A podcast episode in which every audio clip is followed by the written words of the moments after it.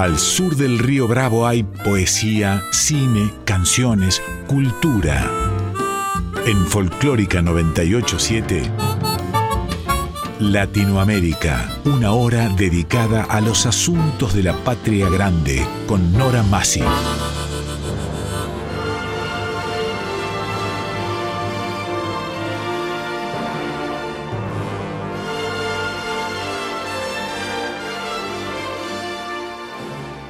Latinoamérica, novela, cuento, teatro, poesía, música, artes visuales, nuevas tecnologías.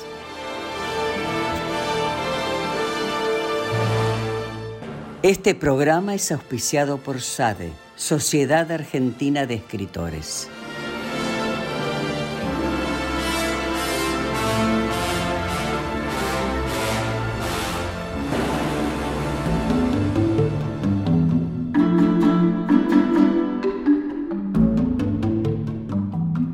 Hoy, el teatro. Cristina Escofet.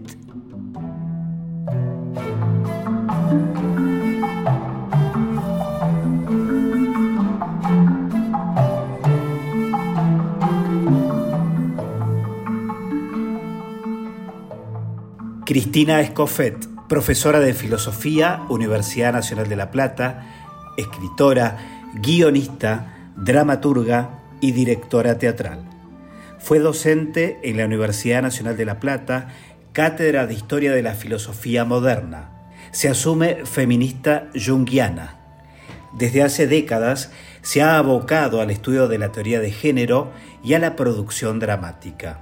Su teatro ha sido estrenado en Argentina, Montevideo, Paraguay, Puerto Rico, La Habana, Washington, Nueva York, Perú, España. Ha recibido numerosos premios y distinciones. Algunas de sus obras son Señoritas en concierto, Las que aman hasta morir, Bastardas sin nombre, Ay Camila, Padre Carlos, El Rey Pescador, Yo, Encarnación Escurra. Actualmente trabaja sobre su próximo volumen de teatro, Travesías Femeninas. Lo personal, lo confesional, lo político, lo histórico. El volumen contará con las siguientes piezas teatrales.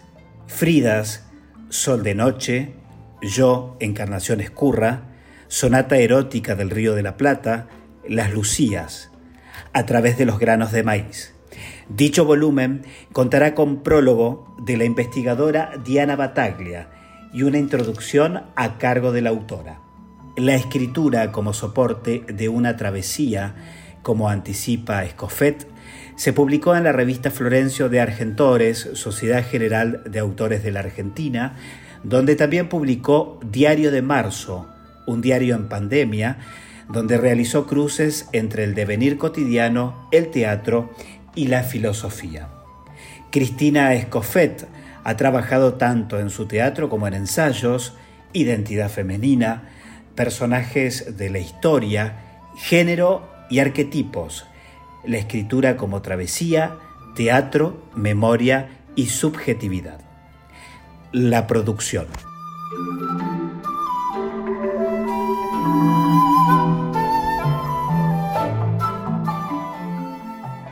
Bienvenida Cristina Escofet a Latinoamérica. Me emociona mucho esto de bienvenida a Latinoamérica, ¿no? Porque qué dimensión, ¿no? Qué dimensión, qué dimensión maravillosa, qué dimensión de, continente que todavía tiene una historia por, por armar, ¿no? Tiene, tiene una historia maravillosa, lo que pasa es que muy pocos la conocen, ¿no? Es trágica la historia, pero... Trágica, pero, pero maravillosa. Maravillosa. Maravillosa en cuanto a que tenemos nada más que 200 años de historia y digamos como, como, como Hispanoamérica, muchos más como, como conquista, como, como pueblos este, originarios. Yo trabajé mucho la conquista española y Latinoamérica la conozco bastante y me emociona, me emociona que me digas bienvenida a Latinoamérica, me encanta. Bueno, vamos a hablar de vos. En principio ese es el tema, sos vos el tema. Estás anunciada en teatro, Cristina Escofet. Hablemos de vos. tu inserción en el teatro, tu eh, inserción en la literatura y, muchas cosas más. No sé qué decirte. Yo creo que el teatro, el teatro, en mi caso empezó con la vida. Yo nací en un pueblo, Caleufula, Pampa. Eh, por lo tanto, soy de la época del, del circo y del teatro en los circos, o sea, yo he visto Juan Moreira en los circos de mi pueblo, ¿no? De modo que el teatro me fue peculiarmente eh, intrínseco, ¿no? Porque estar en un pueblo, ir al circo, era, era todo el acontecimiento, ¿no? El gran acontecimiento. Y por otro lado, si hay algo que se parece al teatro es un pueblo chico. Pueblo chico, infierno grande, estamos hablando de que están todos los... Está todo, ¿viste? Está lo explícito, lo implícito, está lo que se dice, lo que no se dice, lo que se susurra, lo que se chimenta, lo que se traiciona, lo que se esconde. Y está todo tan insertado en la vida cotidiana de aquellos tiempos, estamos hablando de los años 50, ¿no? De modo que para mí el teatro empieza ahí, empieza en mi propia vida, este, y luego, bueno, yo no, no, viví siempre en el pueblo, viví eh, mi padre tenía una empresa que hacía caminos y viví en muchas partes de la República, y luego, bueno, a una edad muy temprana, este, fui a vivir a la ciudad de La Plata, donde tuve la posibilidad de realmente conocer el teatro en serio, ¿no? El teatro grande, digamos, el teatro de, autor, ¿no? En esa época Jenny dirigía la escuela de teatro este, en La Plata y nosotros con mi madre, que era una persona muy, muy culta, eh, íbamos al teatro, íbamos al teatro argentino y bueno, me vi todo, desde ballet, ópera, teatro, eh, tuve la posibilidad de ver la Milagro de la Vega, este, eh, puestas memorables. Y luego ya a los 15 años eh, soy actriz eh, con Lisandro Selva en el Teatro Independiente. O sea que yo fui actriz de Teatro Independiente este, a los 15 años. Cumplí 15 años arriba de un escenario como actriz. Así que el teatro, el teatro está ligado a mi vida, está ligado a mi familia, que es una, es una familia bueno, como todas las familias que, venimos, ¿no? De, que descendemos de inmigrantes, eh, son una mezcla de sainete con grotesco. Eh, eh, y sí, decir, el, teatro forma parte de una vida de, mucha... de mucho empuje por un lado y también de mucha cosa que nunca se dijo y había que averiguar y esta, esta historia de, averiguar la historia, ¿no es cierto? De averiguar ese escenario que no está presente, pero que se dice, que se susurra, que, que se miente. El que diga que no, el que venga de, familias así inmigrantes y diga que esto no lo ha vivido, bueno, no sé. No, le creería mucho. Cristina, si vos tuvieras que en este momento definir dentro de la literatura teatral, ¿en qué género entraría? Yo no lo sé exactamente, pero yo creo que mi, teatro está muy ligado a la existencia, al existencialismo.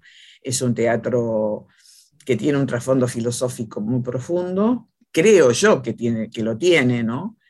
Este, mm, eh, yo creo que mi, yo nunca dejé de ser una profesora de filosofía que terminó mal, digamos, ¿no? Como decía Colette de sí misma. Recordemos a Colette, la gran escritora francesa, que era una literata notable y era actriz, y ella eligió en determinado momento de su vida Music Hall, y ella dice, soy una, mujer de letras que ha terminado mal.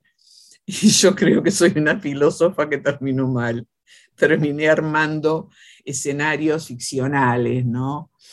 Este, fui separada de mi cargo por, por motivos este, bueno, esos motivos injustos de, los derroteros excluyentes que ha tenido la, Argentina y, luego encontré en el teatro una manera de expresión formidable, pero el teatro me había pasado a buscar siendo muy pequeña, así que de alguna manera era una liana que la tenía, que la tenía muy a mano, ¿no?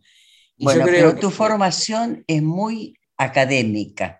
¿Cómo rima eso con tu, tu cotidiano estar en la vida? Ah, bueno, si yo te respondo esto directamente, no sé, tengo que ir y, no sé, felicitar a mis psicoanalistas. Eh, no sé qué decirte. Eh, estoy formada en el pensamiento, es cierto eso, me sigo formando.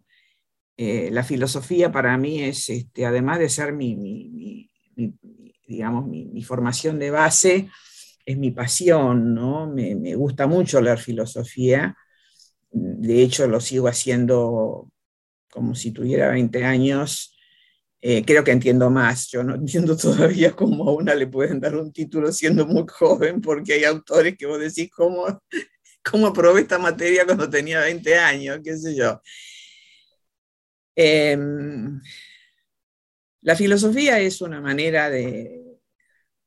Una postura de vida. la realidad, de que la realidad te duela menos, no porque, no porque la logres entender, sino porque finalmente convivís con los conflictos y entonces la filosofía es como un tábano, ¿no es cierto?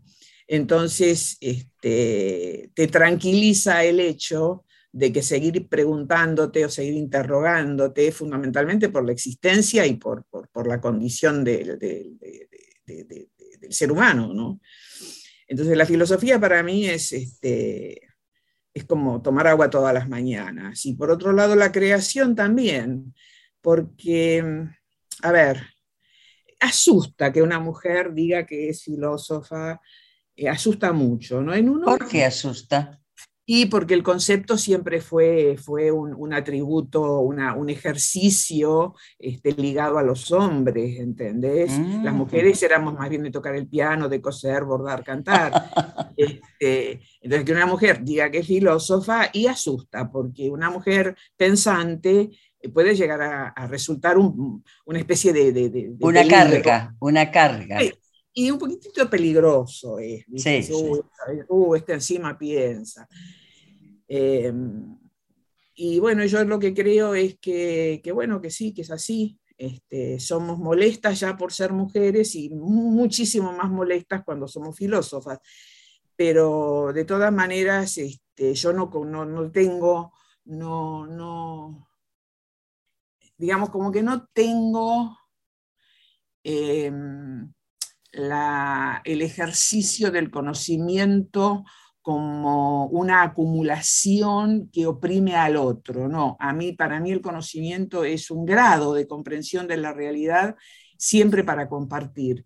Así en ese sentido, soy muy holística y, y, el, y el pensamiento, la reflexión es un hecho colectivo que en el teatro se plasma de una manera maravillosa. Por eso digo que mi teatro debe ser de alguna manera un teatro filosófico, porque en el último tramo de, mi producción ligado a la historia, donde ha habido muchísimas funciones, debate, eh, el público se queda y el, público le encanta, le encanta eh, preguntar y nos quedamos debatiendo y entonces se convierte en lo que un gran, gran, gran este, filósofo y teórico y amante del teatro como Alain Badiou dice, el hecho del pensamiento. ¿no? Dice, cuando en una sala, por pequeña que sea, se produce un hecho eh, y el público se queda resonando en aquello que vio, porque la escena sucedió,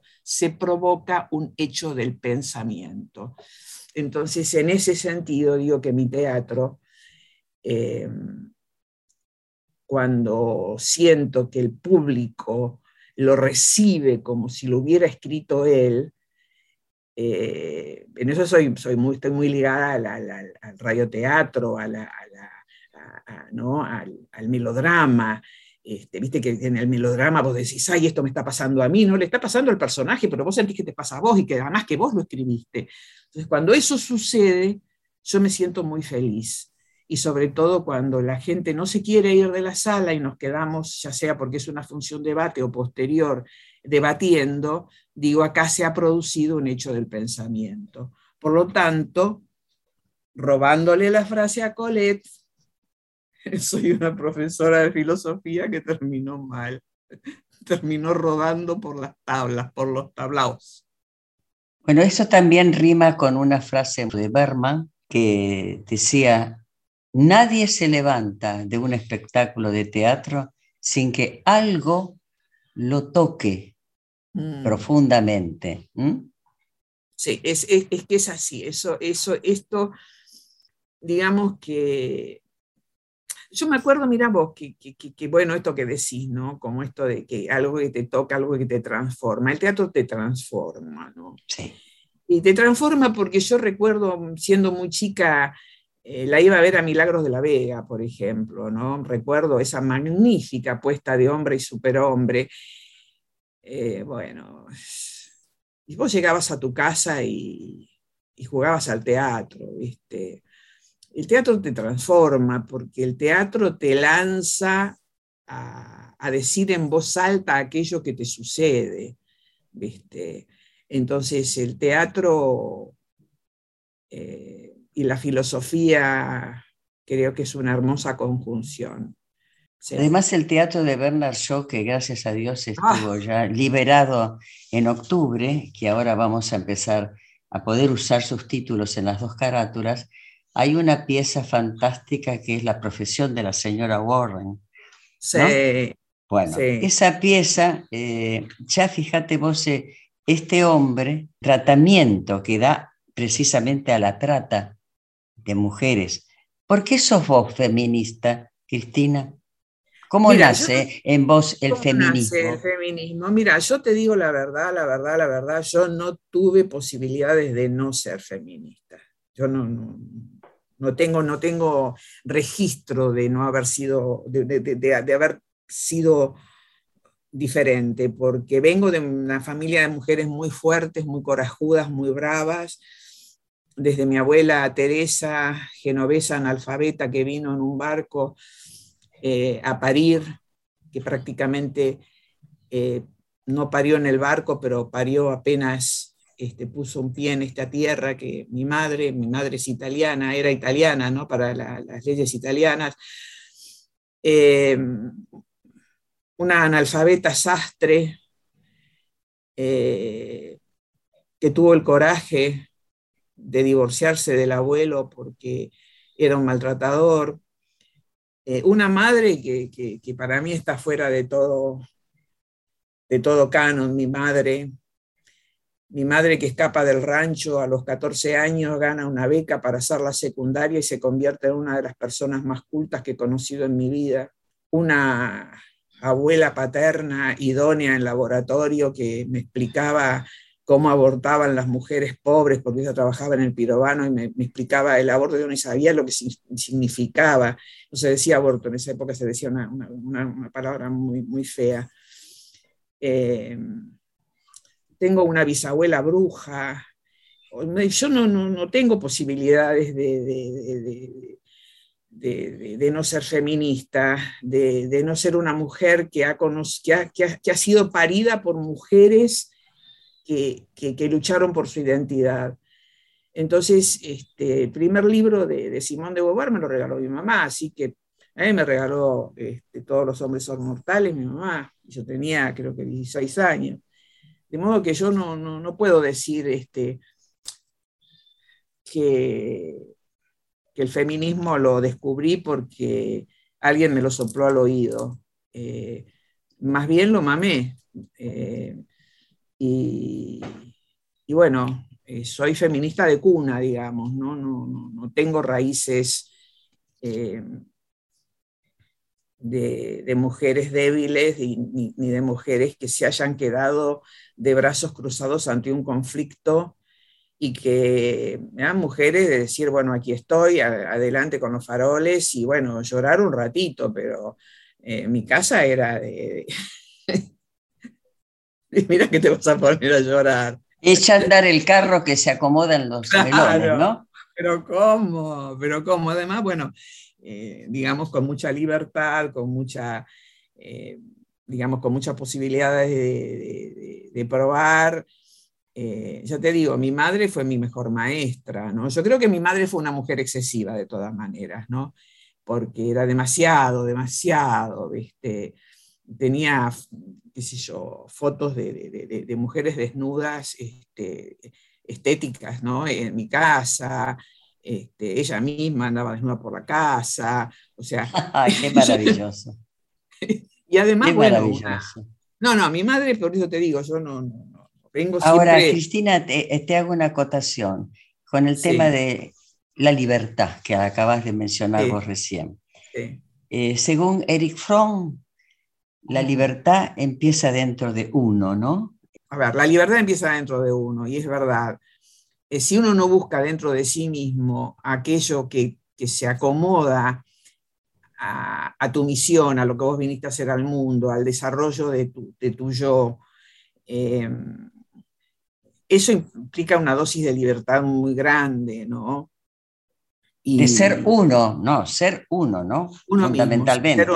es decir, no estar a la moda, al último grito de la moda. Eh, por, así, por hacer, por hacer una figura, ¿no? Claro, no estar determinado por la pauta. Y yo, yo digo, a veces siempre lo digo, ¿no? Yo he sido una afortunada porque he tenido una familia tan ecléctica, tan estrafalaria, por otro lado.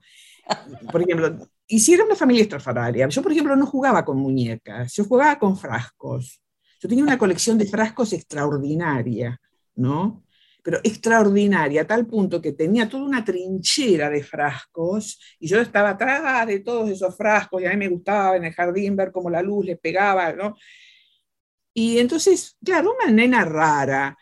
Y yo recuerdo, mi madre decía, déjenla, déjenla, déjenla, es su mundo, es su mundo.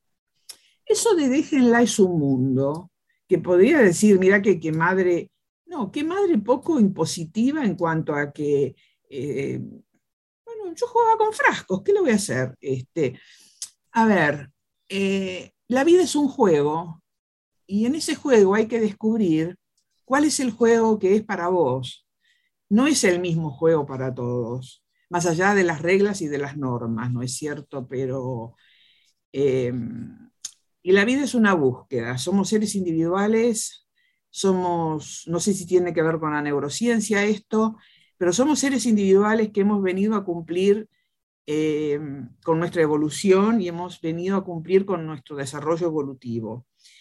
Y, bueno, y en eso hay búsquedas, hay errores, eh, eh, hay logros, hay saltos, saltos de conciencia, saltos de conocimiento, y, y bueno, yo siento que que la vida, eh, digamos, nadie te, nadie te puede decir ni nadie te puede normativizar. Eh, lo que es bueno para unos no es bueno para otros. Eh, lo que de ninguna manera es bueno es cortarle los caminos y cortarle las alas al que sea. Eso no es bueno.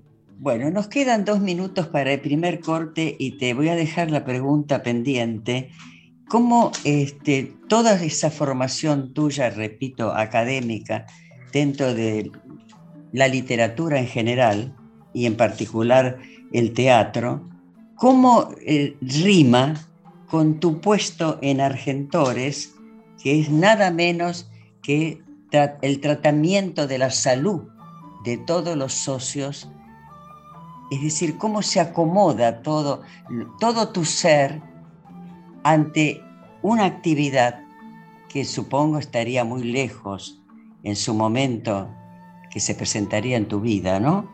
Yo te conozco hace muchos años, he estado con vos, te he acompañado en la gestión y sé positivamente cómo has encarado vos ese trabajo que por un lado es magnífico, pero que no tiene nada que ver con tu formación en especial. Así que ahora Esperamos unos minutitos y enseguida volvemos a estar con vos. Con esta pregunta, un poquito larga, pero eh, que, sí que te, te va a autodefinir totalmente. Esperamos la vuelta, ¿sí? ¿Cómo no?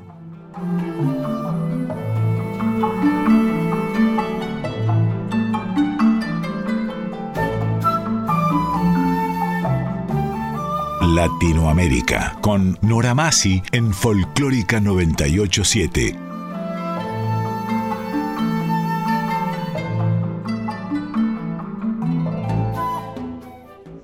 La pregunta quedó hecha, Cristina.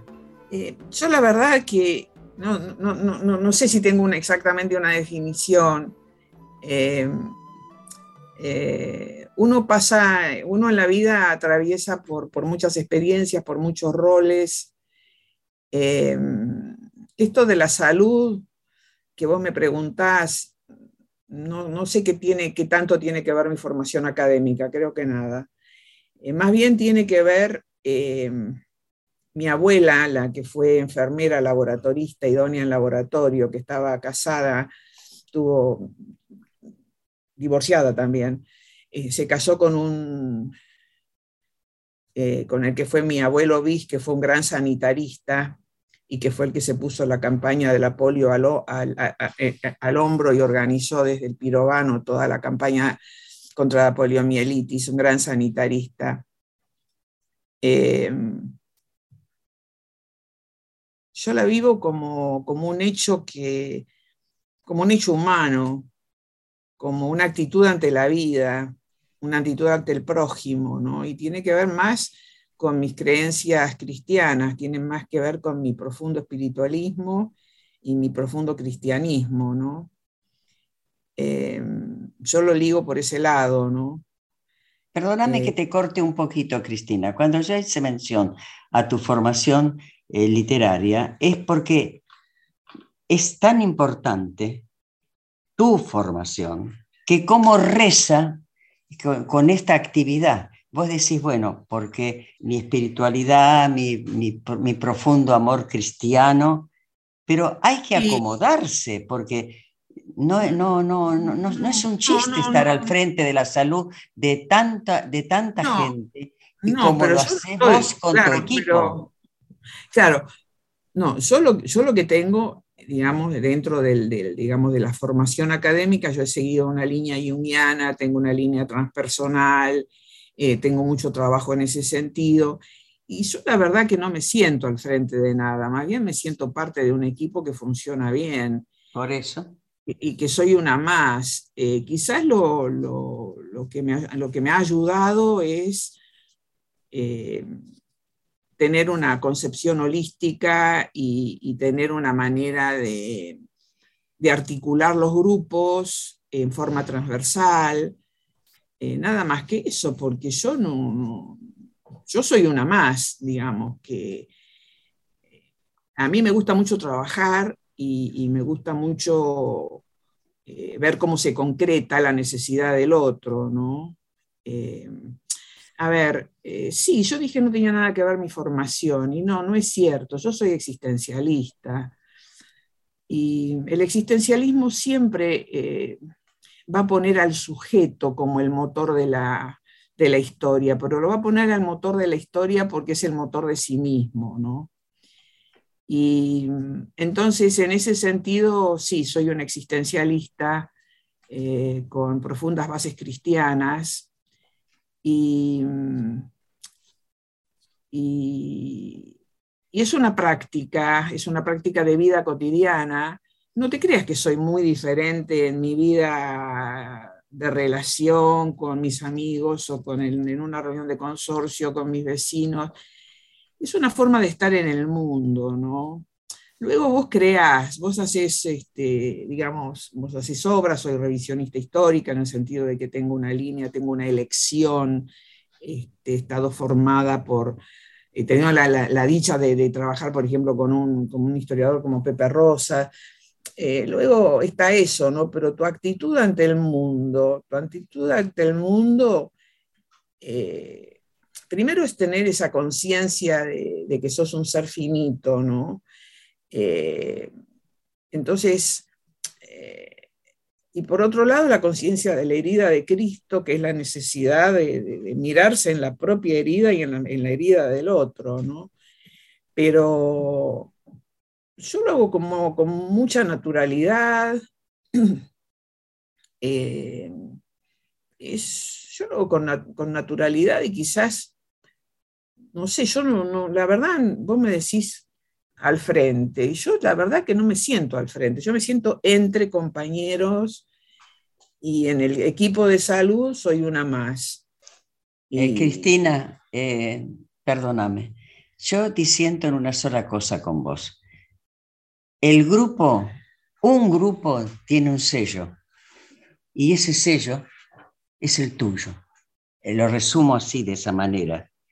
Porque vos te reunís y tenés un grupo magnífico, pero también lo buscaste de acuerdo a cómo vos pensás y cómo vos sentís.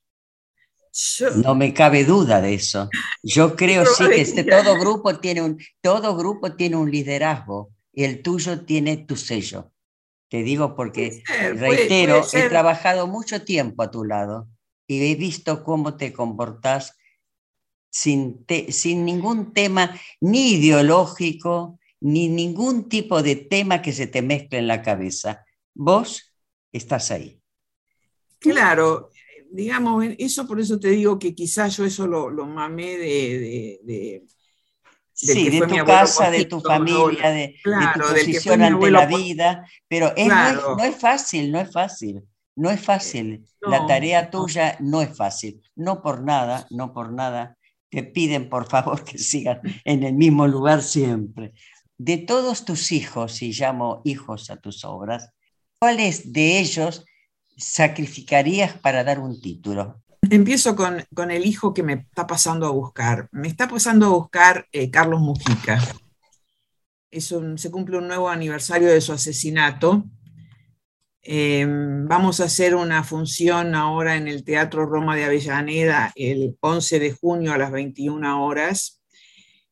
Está protagonizada por Pablo Razú, Sola Juria, Miguel Ángel Gómez y está dirigida nada más ni nada menos que por Cocho Pablo Antonio. ¿Y por qué te digo Carlos Mujica? Em, llevamos más de siete años en cartel. Em, Carlos Mujica. Carlos Mujica tiene una vigencia, su misión, ¿no? Em, tiene una trascendencia, eh, su apostolado por, por los pobres, y está más vigente que nunca, ¿no? Porque si nos ponemos a pensar que Carlos Mujica, cruelmente asesinado en el año 74, en ese año, en esa época en la Argentina no se alcanzaba a un 4% de pobreza y hoy supera el 40%.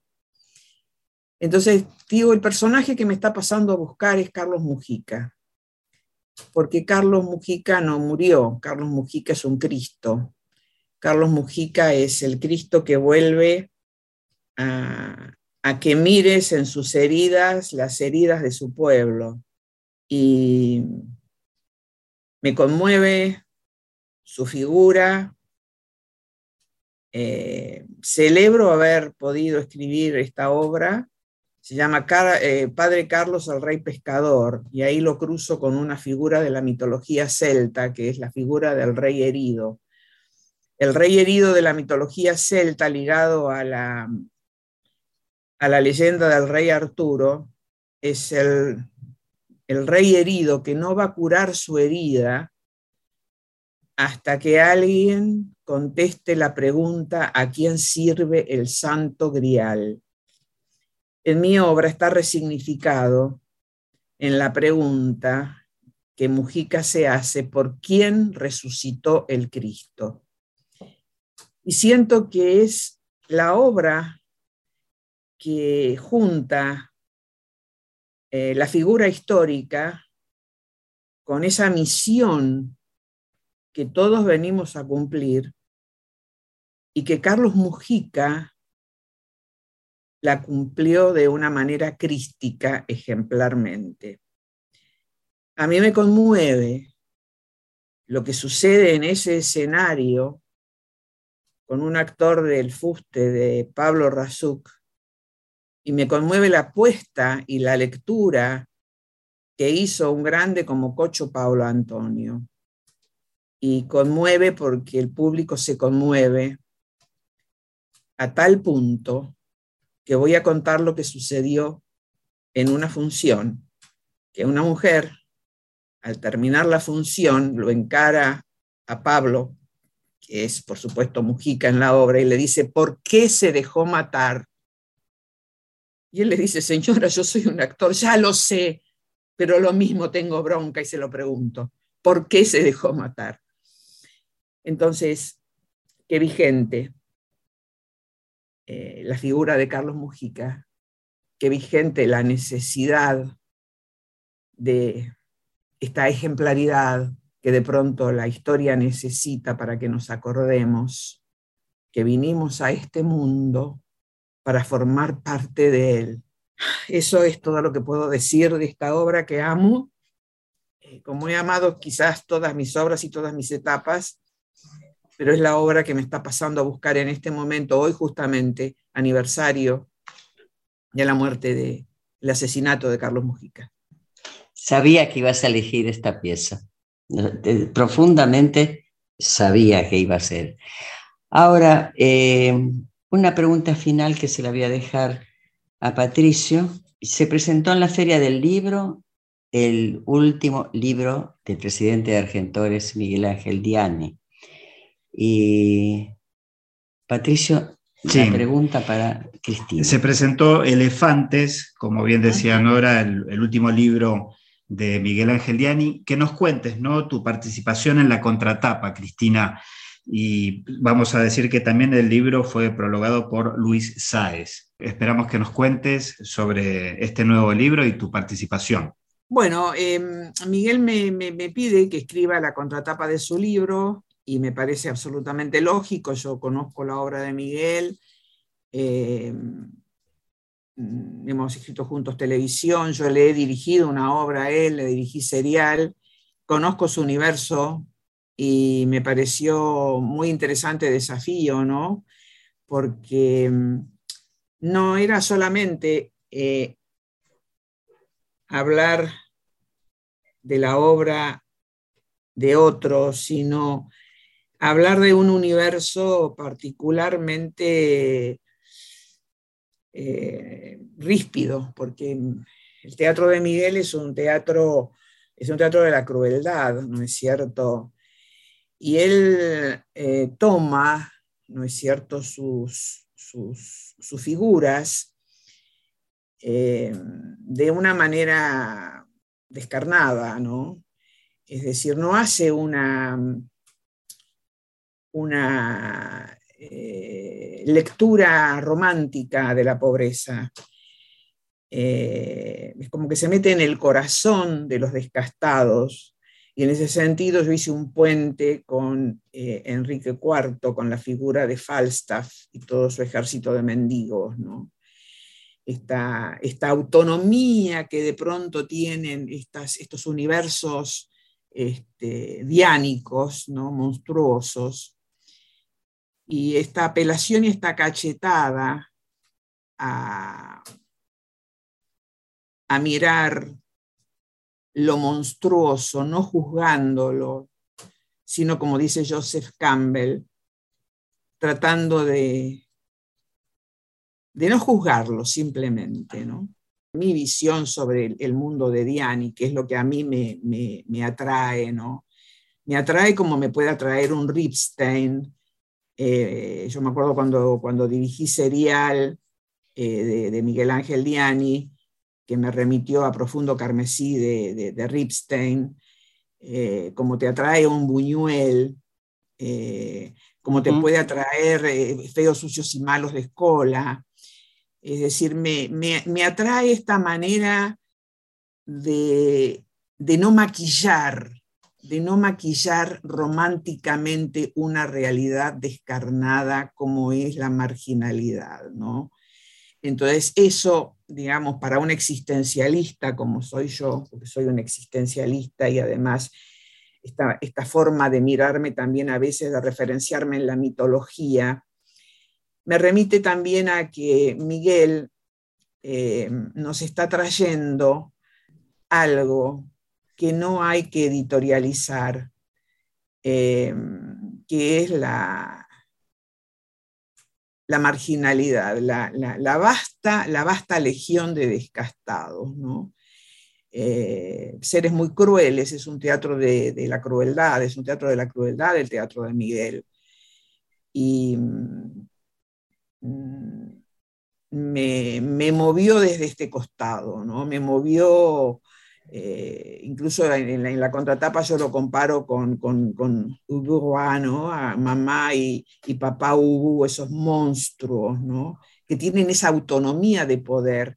Él les da autonomía, son monstruosos, eh, están fuera de la valoración de lo que es el bien y el mal, tienen otra dimensión, la dimensión de los que ya no forman parte de un concierto eh, social, tienen sus reglas propias y esas reglas son monstruosas porque hay parricidios, porque hay incestos, porque hay violaciones, o sea, es un teatro muy fuerte el teatro de Miguel, realmente es muy fuerte, porque la realidad que convoca es una realidad que existe con esta contundencia. Entonces, mi, mi, eh, aporte, creo, a, la lectura, quizás haya alguien que pueda hacer otro tipo de lectura, pero mi lectura es esta, ¿no? Em, y, eso fue lo que me, me conmovió a trabajar este, como le decía yo a Miguel, ¿no? que él me agradecía y yo le decía, mira, a tu teatro, al teatro de cualquiera, pero tu teatro hay que ponerlo en valor, eh, hay que encontrar la palabra eh, que le dé dimensión al ser que habita tu mundo.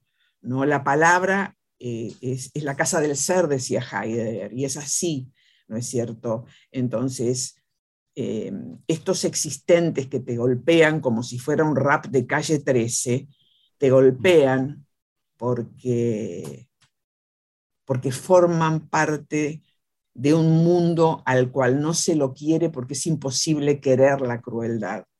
Pero sin embargo, no la juzguemos y entendamos que hay un mundo de crueldad y de criminalidad y de actos que ya no conocen origen alguno, ¿no es cierto? Origen alguno de, superación más que en una retroalimentación de lo cruel, y eso existe, y ese es el teatro de Miguel.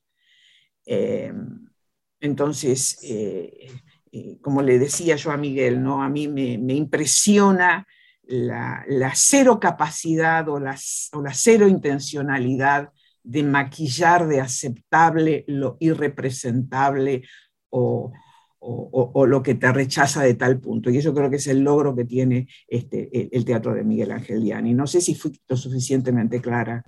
Sí, muy clara y, por, y veo por qué te eligió, además, porque esa es la incógnita que está rodeado también de dramaturgos muy importantes y eligió una mujer y te eligió a vos.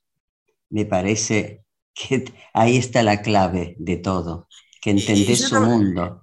Entiendo su mundo, lo he compartido, he dirigido una obra de él. A mí me, al principio me, costó hasta que, hasta que, hasta que entendí que estaba, estaba ante, un, ante un, material del, estilo de Ripstein, de, estas obras así tan crueles, y, tenía que encontrarle la ternura a la crueldad, eh, pero sin, sin, sin traicionar el mundo que el autor estaba proponiendo y sin, y sin eh, eh, y sin pintarlo de más cruel todavía. Esta, esta, este fue mi desafío como directora, digamos. ¿no? Ahora como, como analista de su obra es lo que acabo de decir. ¿no? Es decir, es el teatro de la crueldad. Este, creo que, que si, uno entiende, eh, si uno entiende un personaje como el de Falstaff y, esa, y ese ejército de mendigos que él forma, se puede entender perfectamente por qué Diani convoca estos universos eh, donde el crimen es crimen, el incesto es incesto, la violación es la violación y donde nadie pretende... Y sin máscara, sin maquillaje. claro, no te permite esa, esa salida a veces fácil, ¿no? Sí, fácil, facilonga. De, de, la utopía, de la utopía, ¿no? Hay, un mañana donde todos vamos a ser buenos y vamos a cantar. Yo reconozco, hay un mundo que es así, y léanlo y admítenlo. Eh, léanlo, claro. Digamos, eh, y, te digo, eh, lejos está de mi, de mi, de mi manera de, estructurar teatro, de escribir teatro, pero yo me refugio en la mitología, me refugio en la mitología por una razón simple. Digamos, yo tengo otro sentido de la utopía. Para mí la utopía está en el origen, está en ir cada vez más hacia atrás, ¿entendés? está, te diría que si vos me decís que, cuál es tu universo utópico, yo te digo el Popol Vuh, ¿viste? La Biblia de los mayas, ¿entendés la palabra, la génesis? Yo voy hacia esa utopía, voy hacia atrás, voy hacia Avalon, el, sentido de la isla misteriosa, la que separa el mundo de la diosa del mundo de la espada de las guerras. Eh, mi mundo siempre va a estar referenciado en la mitología. Y en el caso de Diani, que también se lo puede referenciar con la mitología perfectamente, es el concepto que se tenía, por ejemplo, en los griegos, de lo monstruoso, lo monstruoso como constitutivo, ¿no? como constitutivo de esta existencia, donde todos somos capaces de ser criminales. O sea, en ese sentido también claro que sí. mitológico. El lado oscuro de cada uno. Claro, entonces, bueno, como verán, yo soy medio una apasionada de las ideas, de los mundos, de los barros. Ahora, obviamente, para que uno se apasione por el barro, tiene que ser un barro apasionante, porque si no, también me pego un aburrimiento, ¿viste? A mí me, apasiona lo cruel que es el teatro de Diani.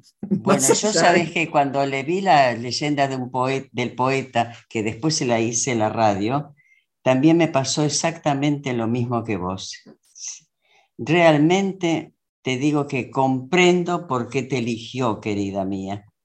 Comprendo perfectamente. La elección estuvo fantásticamente hecha. Porque si él no escatima crueldades, yo no voy a escatimar no. análisis que lleguen al hueso. Claro que no.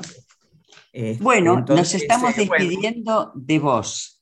Eh, bueno, realmente ha sido, ha sido un programa con tal sentido de verdad como he hecho pocos.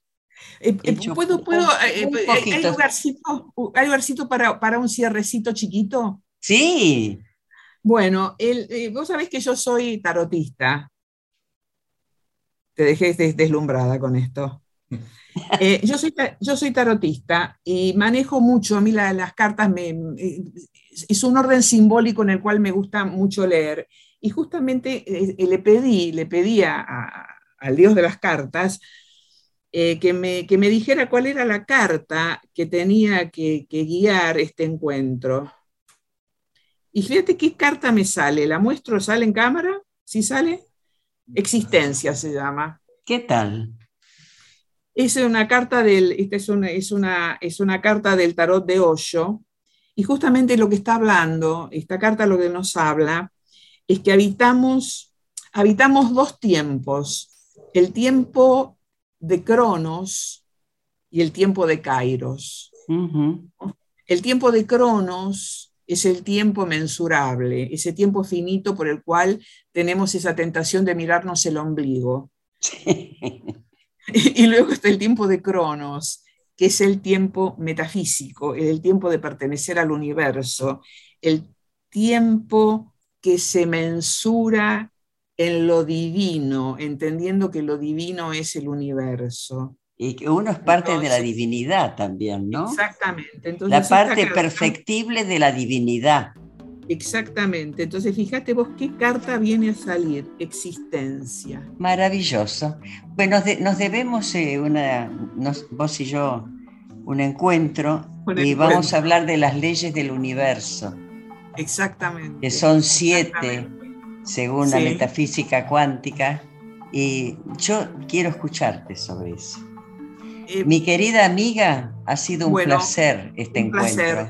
un placer realmente. Un placer, realmente, un, placer de sentimiento, de verdades y además eh, poquitas preguntas, poquitas preguntas y te has explayado sobre todo con tanta calidad que refuerzo mi asombro por vos. Será hasta prontito. Dale, dale. muy pronto, ¿eh? Muy pronto quedo a tu disposición. Muchísimas gracias, Patricio. Muchísimas gracias, Nora. Lo pasé realmente muy lindo.